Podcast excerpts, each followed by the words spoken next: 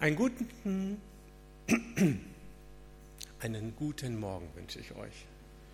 Schön, dass ihr alle da seid. Schön, dass ich heute mal wieder predigen kann. Liebe Gemeinde, spielst du mit mir? Schon im Kindergartenalter fangen die kleinen Jungen und Mädchen an, sich zu verabreden. Spielst du mit mir? Nee, ich bin gleich mit dem oder mit der verabredet. Kann ich da mitspielen? Nein, das geht nicht. Ja, was mag jetzt wohl in dem kleinen Köpfchen vorgehen? Vielleicht bleibt es an diesem Tag nicht bei einer Absage. Fühlt sich das Kind nicht irgendwann herabgesetzt?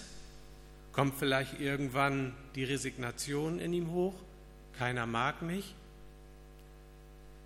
Man spricht manchmal von Urängsten, die uns als Menschen prägen tief festsitzende Ängste und Sorgen, die in unserer eigenen Kindheit manchmal ihren Ursprung haben. Die wirken sich auch noch im Erwachsenenalter aus. Denn unterschwellig stellen wir uns doch alle die Frage, was muss ich tun, damit ich gemocht werde, damit ich dazu gehören kann? Ablehnung, Abweisung, Zurückweisung, wer mag das schon? Unser Predigtext benutzt dafür das Bild vom Baustein, den die Bauleute verworfen haben.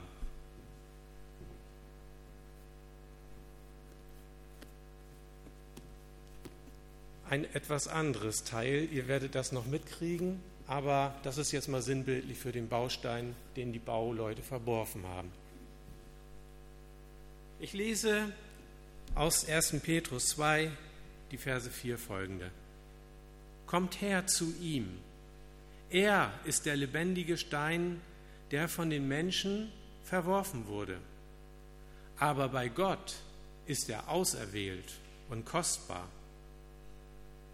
Lasst euch als lebendige Steine zur Gemeinde aufbauen. Sie ist das Haus, in dem Gottes Geist gegenwärtig ist. So werdet ihr zu einer heiligen Priesterschaft und bringt Opfer dar, in denen sein Geist wirkt. Das sind Opfer, die Gott gefallen, weil sie durch Jesus Christus vermittelt sind. Deshalb heißt es in der Heiligen Schrift, Seht doch, ich lege auf dem Zion einen ausgewählten, kostbaren Grundstein. Wer an ihn glaubt, wird nicht zugrunde gehen. Für euch ist er kostbar, weil ihr an ihn glaubt. Aber für diejenigen, die nicht an ihn glauben, gilt, der Stein, den die Bauleute verworfen haben, ist zum Grundstein geworden. Er ist ein Stein, an dem man sich anstößt und ein Fels, über den man zu Fall kommt. Sie stoßen sich an ihm, weil sie dem Wort nicht gehorchen und eben dazu sind sie bestimmt. Aber ihr, ihr seid auserwählt, eine königliche Priesterschaft, ein heiliger Stamm, ein Volk, das in besonderer Weise Gott gehört. Denn ihr sollt seine großen Taten verkündigen. Es sind die Taten dessen, der euch aus der Finsternis in sein wunderbares Licht gerufen hat.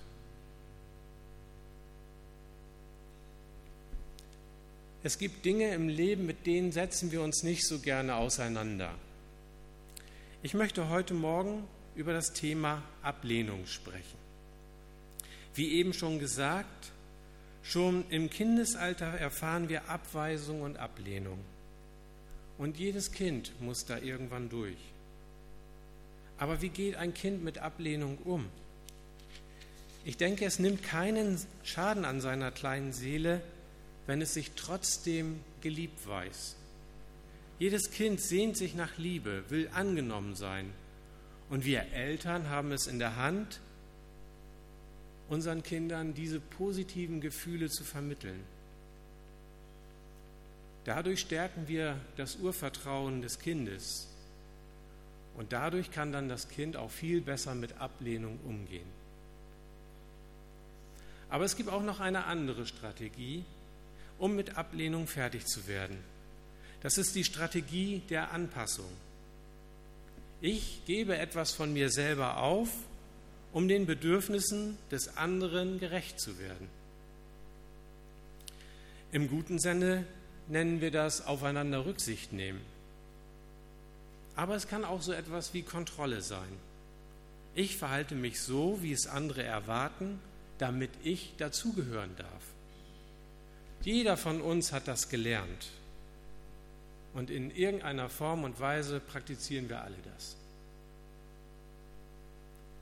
Ich bin in einem kleinen Dorf aufgewachsen. Und als Kind war dieses Dorf wunderbar, weil wir konnten überall hin und wo waren wir da nicht überall? Und am besten fand ich es, wenn alle Kinder des Dorfes etwas Gemeinsames auf die Beine stellten. Da wurde aus einem ungenutzten Hühnerstall ein Jugendkeller mit Sitzmöbeln und Musikanlage gemacht. Und noch so ein bisschen Disco-Light. Aber so im Alten, nicht mit LED-Lichtern wie heute. Und im August, da bastelten die Kinder an den Prachtwagen für den Ernteumzug. Also nicht äh, Maiskolben antackern, sondern wirklich was richtig Schickes. Und plötzlich kippte irgendwann das Bild. Plötzlich realisierte ich, dass ich irgendwie nicht dazugehöre. Ich wollte nämlich nicht in der Feuerwehr meinen Dienst tun und hatte auch keine Lust zum Fußballspielen. Beides waren sichere Ankerpunkte in meinem Heimatdorf. Stattdessen zog es mich ins Nachbardorf, in die kirchliche Jugendarbeit und in den Posaunenchor. Und dort hatte ich eine Heimat gefunden. Dort habe ich neue Freunde gefunden, Menschen, die mir Rückhalt gaben und mit denen ich viel Spaß hatte. Aber beides zusammenbringen konnte ich nicht. Habe ich jemals Ablehnung gespürt, weil ich, sagen wir mal jetzt mal salopp, christlich drauf war? Ich würde sagen, nein. Mich hat nie jemand wegen meines Glaubens angegriffen oder als Mensch in Frage gestellt. Und dennoch habe ich viele meiner alten Freunde verloren. Warum ich das erzähle? Mit der Ablehnung ist das so eine Sache. In vielen Fällen passiert sie unterschwellig.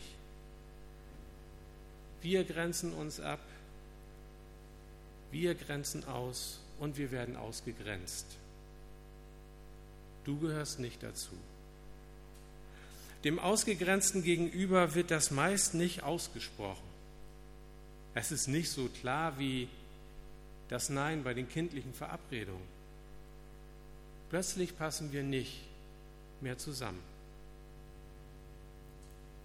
Der Stein des Anstoßes, ich denke, den gibt es auch heute noch, aber er ist mehr verborgen. Wir bekommen es oft nicht mit, dass andere sich an uns stoßen. Manche denken, wir hier in der Gemeinschaft, in der Landeskirche wären eine Sekte.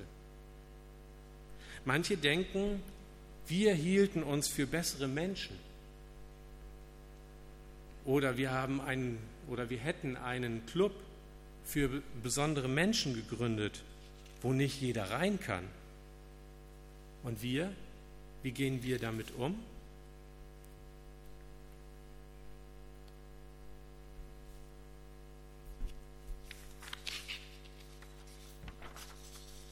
Wir versuchen diese Argumente zu entkräften, indem wir jeden einladen, sich selbst ein Bild zu machen. Immer wieder erscheinen Artikel in der Barmstädter Zeitung. Wir wollen wahrgenommen werden, nicht im Verborgenen wie eine Sekte wirken, arbeiten. Und unsere Angebote sollen für möglichst viele transparent und zugänglich sein.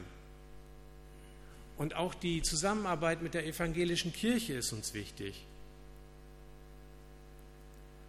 Und wir möchten ein offenes Haus sein und wir bieten Menschen, die zu uns kommen, ein Zuhause an. Man kann bei uns eintreten, aber man kann genauso gut wieder austreten, wenn man merkt, es passt nicht. Man kann sogar bei uns dabei sein, ohne ein Mitglied zu sein, ohne Mitgliedsbeiträge zu zahlen. weil für uns ist es wichtig, dass wir Menschen im Vertrauen auf Gott stärken. Ich würde sagen, das ist unsere angepasste Seite. Wir sind ganz normale Menschen wie du und ich, mit Ecken und Kanten. Wir sind ein Verein, der die christliche Gemeinschaft in der Landeskirche im Glauben und Vertrauen auf Gott stärken will. Der Stein, den die Bauleute verworfen haben, ist zum Eckstein oder zum Grundstein geworden. Auf ihm gründet sich Geist, der geistliche Bau der Gemeinde. Was hat es mit diesem Bild auf sich? Also ich habe gehört, dass dieser Eckstein, das war nicht irgendwie so ein Ziegelstein, das war auch nicht so ein Quader in dieser Größe, sondern das war ein monströses Teil. Also wenn wir uns diesen Abendmahlstisch alles im Volumen vorstellen, dass das alles rundherum eine Fläche ist.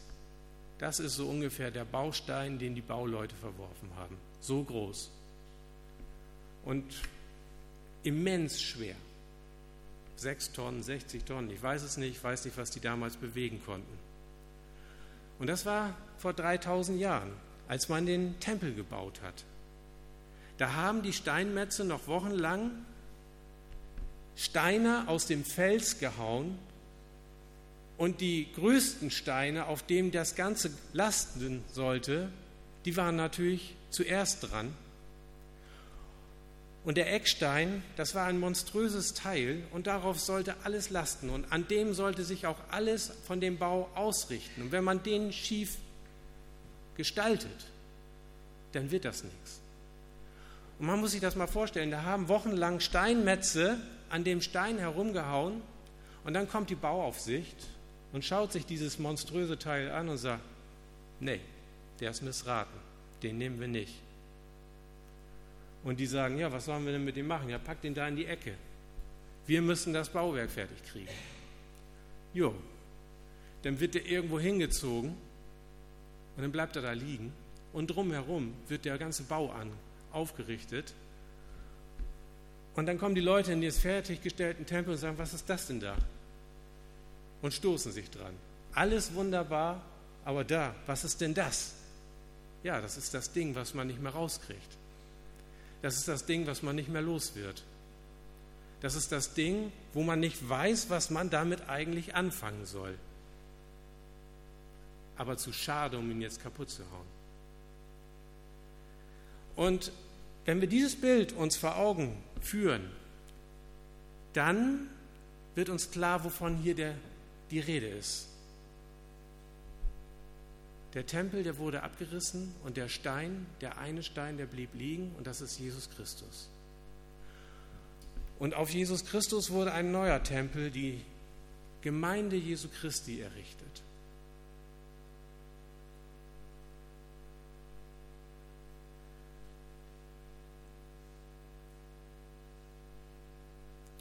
Und der geistlichen Gemeinde gilt jetzt dieser Stein als Grund, als Fundament und gibt ihm auch seine Ausrichtung. Und von diesem Eckstein, von Jesus Christus aus, wird alles weitergebaut. Er setzt die Maße und er bestimmt den Raum. Das ist das Bild.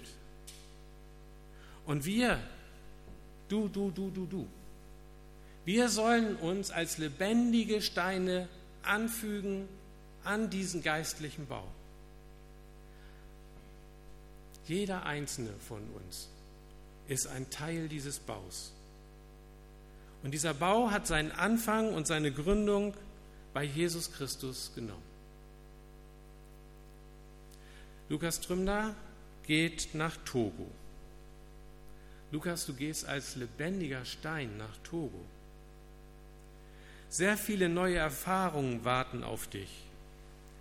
Und du wirst herausfinden, wie du dich als lebendiger Stein in eine der Gemeinden von Atakpame einfügen kannst. Viele werden dich willkommen heißen. Aber vielleicht wirst du auch die Erfahrung machen, dass Menschen an dir Anstoß nehmen. Und dann gilt es herauszufinden, ob es an dir selbst liegt, weil du vielleicht noch nicht alle Regeln in der neuen in der Kultur da, die haben ja andere Regeln als wir, weil du die noch nicht kennst. Und das kann man lernen. Man kann sich anpassen. Aber es gibt auch Dinge, die dich ausmachen. Das ist deine Persönlichkeit und dein Glaube. Und das bringst du mit als lebendiger Stein. Bleib, wie du bist, lerne dich anzupassen, aber verbiege dich nicht. Und das gilt auch für uns. Sicherlich müssen wir uns anpassen an unsere Mitmenschen, aber wir sollen uns nicht verbiegen. Und ich hoffe, dass irgendwann der Tag kommt, wo wir als Christen in Erscheinung treten und den Unterschied machen. Und der Unterschied, der liegt in dem, was durch den Heiligen Geist gebaut wird. Die Gemeinde ist das Haus, in dem der Geist Gottes zu Hause ist. Und das sollen die Menschen, die hierher kommen, spüren. Manche werden dann hier bleiben und sich auch einfügen als lebendige Steine in diesem Bau, den Jesus Christus errichtet. Ich habe mich gefragt, wo ich mich selbst ablehnend und abweisend verhalten habe. Und da kommen mir manche Gespräche im Hauskreis in den Sinn. Dort haben wir immer mal wieder über die Probleme in der Gemeinschaft gesprochen. Und obwohl ich mich seit 2004 in die Gemeinde einbringe, habe ich über viele, viele Jahre Distanz gewahrt. Oft habe ich gesagt, ja, ihr müsst das mal klären. Ihr, nicht wir. Der Verband müsste sich ändern. Der Prediger sollte besser dies oder das tun. Merkt ihr, wenn man so redet, dann schafft man Distanz. Und im Nachdenken über diese, dieses Verhalten kann ich nur sagen, dass es mir heute leid tut, dass ich zu wenig versucht habe, Martin Schramm besser zur Seite zu stehen, als er hier Vorsitzender war. Und es tut mir leid, dass ich manche einsame Entscheidung, die Verantwortliche für diese Gemeinde die sie für sich selbst getroffen haben, einfach nur hingenommen habe. Und heute tut es mir leid, dass ich den Vorstand, der damals für diese Gemeinde verantwortlich war, respektiert habe. Aber ich habe seine Nähe nicht gesucht. Unausgesprochen bin ich auf Distanz gegangen. Und auch heute gibt es diese Gedanken und Sätze. Ihr vom Vorstand, Ihr müsstet euch mal darum kümmern. Ihr müsstet mal dieses Problem sehen. Ihr müsstet mal das und das ändern. Ihr, nicht wir. Aber auch sonst, ihr in der Technik, ihr im Küchenteam, ihr von der Musik, ihr in der Jugendarbeit. Überall gibt es genug Gelegenheiten, auf Distanz zu gehen. Aber das Bild von den lebendigen Steinen lässt keine Distanz zu. Entweder die Steine passen zusammen oder der Bau wird mehr oder weniger instabil. Vielleicht wachsen wir auch deshalb nicht so, wie es wünschenswert wäre, weil da noch Distanz ist zwischen uns. Vielleicht wäre es gut, wenn wir uns mal Gedanken darüber machen würden, wie sieht eine stabile Gemeinde aus? Und ich komme zurück auf etwas, was wir hier mal eingeführt haben, das ist dieses kleine Heftchen. Das symbolisiert, wie lebendige Steine zusammenlegen, wie lebendige Steine zusammenwachsen. Und ich muss selber sagen, ich habe lange nicht mal reingeguckt. Aber wir wollten doch mal starten mit einer Kultur des Vertrauens, der Ermutigung, der Konfliktlösung, der Gastfreundschaft, der Wertschätzung, des Mitmachens, der Freiheit, des Helfens und des Teilens. Und ich kann nur sagen, wenn wir keine Zwischenräume mehr zwischen den Steinen haben wollen, dann müssen wir uns mit dem Zusammenleben, wie wir als Gemeinde zusammenleben, damit müssen wir uns auseinandersetzen. Und wir müssen die Dinge, die hier drin stehen und die in der Bibel stehen oder die wir in anderen Büchern gelesen haben, wir müssen die ernst nehmen. Jeder Brief, den wir in der Bibel lesen, hat immer auch etwas mit Verhalten zu tun und ist immer eine Aufforderung an uns, uns selbst in Frage zu stellen und zu gucken, was wir ändern können, damit, dieser, damit die Steine besser aufeinander passen. Abgrenzung und Abweisung gibt es wohl im Verhältnis Welt und Gemeinde. Und das können wir auch nur schwer beeinflussen. Wir müssen das akzeptieren, dass nicht jeder Mensch dem Ruf Gottes in dieses Haus hier folgt. Und wir müssen es akzeptieren, dass nicht jeder Mensch uns wohlgesonnen ist. Aber in der Gemeinde darf es das nicht geben. Abweisung, Ablehnung und Abgrenzung, die schaffen Distanz, die bewirken Hohlräume, die den Bau instabil machen. Wer die Klagemauer von Jerusalem besucht, der steht dort vor einer geraden Mauer von einzelnen Steinen die ohne Mörtel aufeinandergesetzt wurden. Allein die Passgenauigkeit und ihr eigenes Gewicht geben den ganzen Stabilität. Und das ist das Bild, das Petrus für die Gemeinde Jesu verwendet. Und mein Wunsch ist es, dass wir als Gemeinde Jesu lernen, diesem Bild zu entsprechen. Wie gehen wir nun ganz praktisch mit Ablehnung um? Erstens, wir rufen uns in Erinnerung, wie sehr wir von Gott geliebt sind. So wie die kleinen Kinder sich in Erinnerung rufen, dass sie von ihren Eltern unendlich geliebt sind. Wir sind Gottes geliebte Kinder. Und keine menschliche Entscheidung und kein menschliches Verhalten kann uns kann das in Frage stellen. Wie heißt es so schön im Römerbrief? Nichts kann uns scheiden von der Liebe Gottes. Zweitens, wir respektieren die Entscheidung des anderen. Wir akzeptieren das Nein unserer Mitmenschen. Jesus hat das auch getan. Aber Jesus hat nie aufgegeben oder resigniert. Und obwohl er massive Ablehnung und Abweisung und Hass besonders in den religiösen Gruppen verspürt hat, hat er immer weiterhin mit ihnen gesprochen. Er hat nie gesagt, mit euch rede ich nicht. Er hat ihnen immer die Tür aufgehalten. Und dann drittens, wir machen uns frei von den Bewertungen anderer. Ich habe letzt ein Hörbuch gehört von Jens Korsen und da gab es so eine Passage, die ich gerne an euch weitergeben möchte.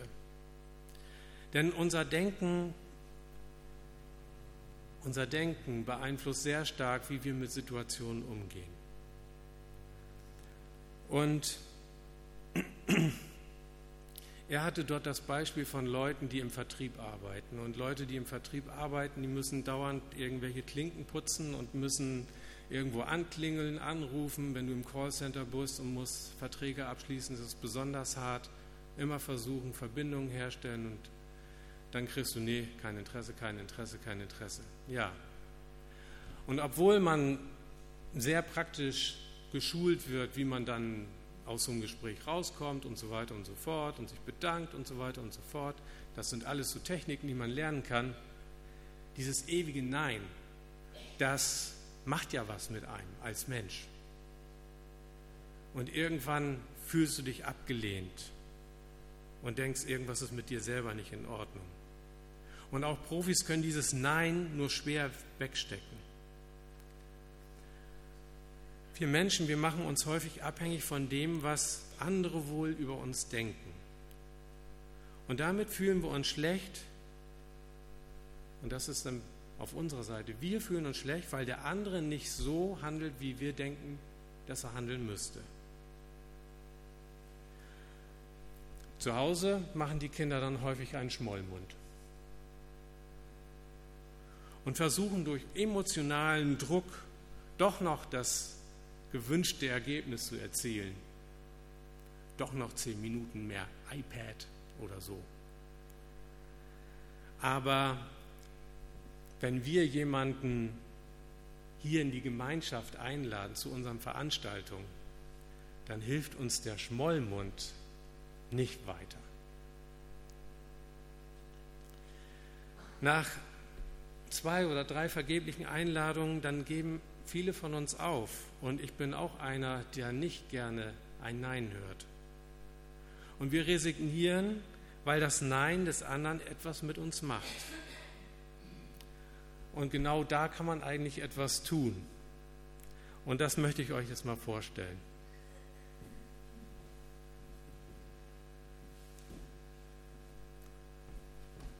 Man, man muss manchmal Dinge tun, die einen selbst in Frage stellen, wo man erstmal so eine kritische Rückfrage bekommt. Und wenn ihr mal schaut, ich habe zwei verschiedene Socken an. Stellt euch das mal vor, ich habe mir das getraut, zwei verschiedene Socken anzuziehen. Ich bin so im Haus rumgelaufen und keiner hat es gemerkt. Aber so klein kann es anfangen. Man fühlt sich ja ein bisschen komisch. Man denkt, oh, was, was macht jetzt wohl Antje denken? Was mögen die Kinder denken? Oh, was möchtet ihr jetzt denken? Was hast du denn gedacht, Gudrun, als du gemerkt hast, er hat ja zwei verschiedene Socken an? Ja, die meisten haben nicht gemerkt. So kann man anfangen, um dieses Gefühl, ist doch ganz egal, wie der andere reagiert. Ich tue das, was ich für richtig halte. Darum geht es doch. Aber das kann man steigern.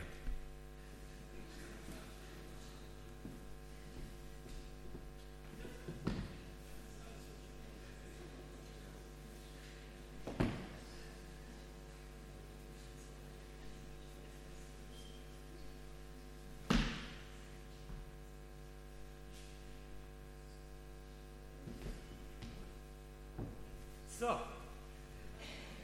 Jetzt habe ich zwei verschiedene Schuhe an. Und das ist schon ein bisschen eine andere Hausnummer.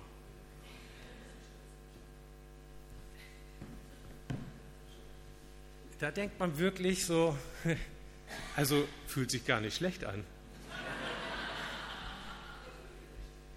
Ist eigentlich ganz gemütlich, aber das Problem ist tatsächlich, wenn ich mir dauernd Gedanken darüber mache, wie ihr jetzt darauf reagiert, dann fühle ich mich darin irgendwie ganz anders, als es sein sollte. Und wenn ich jetzt den ganzen Tag so rumlaufen würde, auch bei der Arbeit oder sonst wie, und die Leute sagen, ja, was machst denn du? Ja, ich mache ein Experiment. Ja, und was ist das für ein Experiment? Was soll das? Das kann ich nicht sagen, das ist Geheimnis. Das ist für mich. So, und dann mache ich das den ganzen Tag. Ich glaube, hier oben, wenn man das öfters wiederholt, legt sich ein Schalter um, weil man merkt, wie man sich unabhängig machen kann von dem Denken anderer Leute, was wohl der andere über mich denken mag. Und ich glaube, das ist eine der größten Hemmschwellen, die wir haben, dass wir uns dauernd Gedanken darüber machen, was andere wohl über uns denken mögen. Und dann verhalten wir uns so angepasst und trauen uns nicht, das zu tun, was uns eigentlich auf der Seele liegt. Ich meine, viele von uns können sich fragen, warum habe ich eigentlich meinen Nachbarn noch nie hierhin eingeladen? Das ist auch Anpassung, weil wir denken, was macht der wohl denken, wenn ich jetzt das frage? Und das ist in der Schule so und das ist äh, im Studium so und das ist überall so. Weil wir Bilder in unserem Kopf herumtragen und wir müssen was mit denen machen. Wir müssen uns unabhängig machen von diesen Bildern, von diesen falschen, ja, von diesen Ketten, die uns eigentlich binden.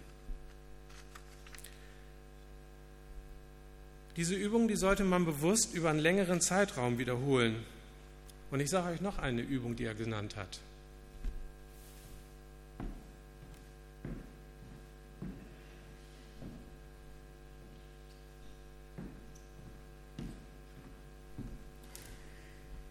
Ja, hier ist das ja ganz hübsch, aber das soll man in irgendeiner Fußgängerzone machen. Und das eine Minute lang. Und du realisierst in deinem Kopf, da passiert nichts.